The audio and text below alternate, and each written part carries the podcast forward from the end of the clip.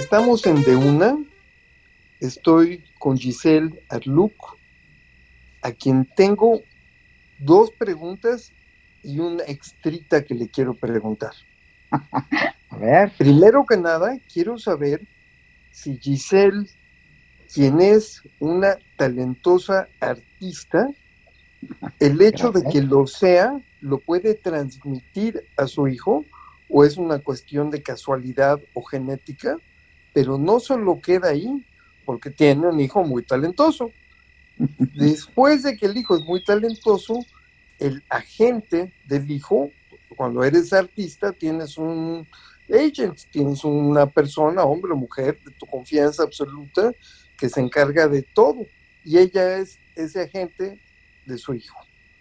Y entonces eh, vuelve a ser la simbiosis entre la madre y el hijo, pero ahora no como eh, una,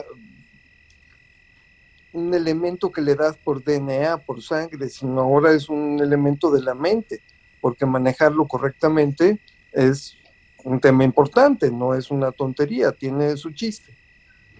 Y la tercera cosa que te quería pedir que nos platiques es qué como madre haces cuando un hijo piensa, hijo o hija, piensa diferente, es diferente y tiene sueños diferentes a los de los demás. Mucho más en el caso de tu hijo, que desde chiquitititito ya sabía, porque bueno, si me dijeras que fue a los 30, pues otra cosa.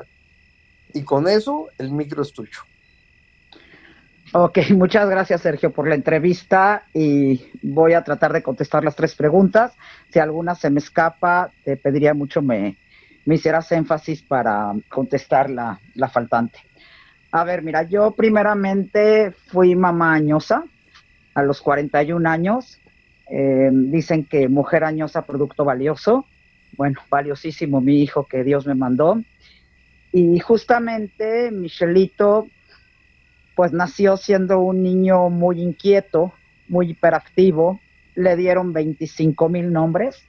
TDA, le dieron nombre de oposicionista desafiante, le dieron el nombre de niño grosero, le dieron el nombre de niño que había que, que medicar, le dieron el nombre que iba a ser niño retalín, y bueno, le han dado una bola de nombres que para qué les platico. Entonces yo, como mamá de hijo único, tenía que tomar una decisión. La decisión era oír y medicarlo y dejarlo en una escuela, que lo vieran, que lo trataran, que lo aguantaran. O yo como madre, a mí no me pesaba, para mí no era, no era un peso aguantarlo, para mí era un deber como madre sacarlo adelante y ver por él el camino correcto. Por lo cual yo tomé la decisión que como yo soy actriz, que es otra de las preguntas, eh, pues yo siempre me dediqué a hacer cuestiones de, pues de carácter, de la señora monja, de la señora de tubos, de la tía enojona, y me daba mucho gusto hacer ese tipo de papeles. Y yo me llevaba a Michelle muy chiquito a mis castings y lo sentaba yo allí. Y me decían, ¿y el niño también hace castings? Y les decía, pues si hay algo para él, no hay problema, puede hacerlo. Entonces Michelle muy chiquito empezó a ver lo que era un casting, lo que era un comercial, lo que era una filmación, la forma de trabajo de nosotros. Y Michelle empezó a tomar el papel como iba creciendo de director, porque se sentaba enfrente de mí y me decía, mamá, si sigues haciendo esas caras no te vas a quedar, por eso no te seleccionan, por eso no te quedas. Entonces él iba viendo y cuando le decían, ¿quieres hacer el casting? Bueno, brincaba en un salto y lo hacía con una proyección impresionante, porque era toda la energía que él traía dentro de su propia hiperactividad. Y al mismo tiempo yo decidí que yo no lo iba a medicar. Y entonces que su droga iba a ser el ejercicio. Y entonces al mismo tiempo yo lo llevaba a hacer ejercicio. Eran quejas constantemente de que me decían, y es que el niño no se queda tranquilo, y es que el niño no se forma, y es que el niño no se porta bien, y es que qué vamos a hacer con él, y es que él actúa con dolo, y es que le han inventado hasta lo que no. Entonces yo me volví la mamá defensora, la mamá doctora, eh, la mamá, como decíamos, manager, la mamá todo para encontrar la forma adecuada que él fuera en un camino adecuado y como madre no cansarme jamás hacia el camino donde él iba. Y así es como él empieza a formarse dentro de, del deporte, dentro de la actuación. Y pues es un niño que, que salió con una proyección hacia lo que iba muy clara. Hacía deporte, era un campeón. Trabajaba comerciales, trabajaba cine, trabajaba televisión. Era un niño impresionantemente con una proyección muy, muy buena. Y una de tus preguntas es eh, que ellos escogen su camino. Efectivamente, él siempre, a pesar de que actuaba y hacía su deporte, él decía, mamá, no revuelvas. Yo no soy actor, yo soy basquetbolista. Y yo le decía, sí, Michelle, pero tienes que aprender a hacer las dos cosas, porque una se va de la mano con la otra y las dos te van a ayudar a formarte como persona.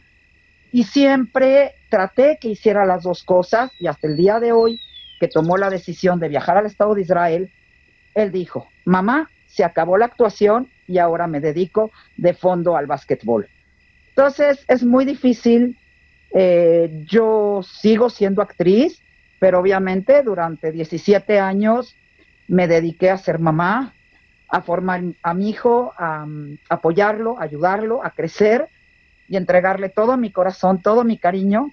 Y hoy, el día de hoy estoy muy orgullosa y creo que lo que hice fue un camino correcto, porque nunca había un hijo medicado, nunca había un hijo enfermo ni marcado como lo marcaban las escuelas, como lo marcaban la gente externa, y aprendes a ser fuerte, y aprendes a, a seguir adelante y que el día de mañana quisiera que mucha gente y muchas mujeres se den cuenta que pueden, que ellas pueden y que no te dejes llevar por la gente que quiere marcar a tu hijo cuando son niños buenos, son niños talentosos y son niños que traen una estrella por delante, que gritan, gritan que les hagas caso, que los escuches y que los apoyes. Eso es todo.